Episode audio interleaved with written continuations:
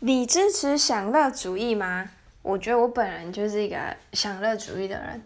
我个人对吃有一个宗旨，就是干完假和细，嘛不爱西不加。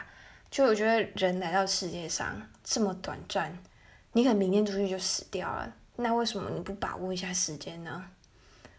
有可能你现在不吃这个东西，明天你就没得吃了，明天你就吃不到了。我觉得。享乐主义是好的，但是同时我其实也追求务实吧，就是你有工作有收入，你才可以享乐，就是你可以负担得起你自己享乐的需求，那才是享乐主义，而不是说你花着你父母的钱，然后说我是在享乐，我是在过我的人生。我觉得人生就是应该这样，我觉得才不是。你当你花的你就是自己赚的钱，可能不多，你可能一个月可能二十 k，但是你过很开心。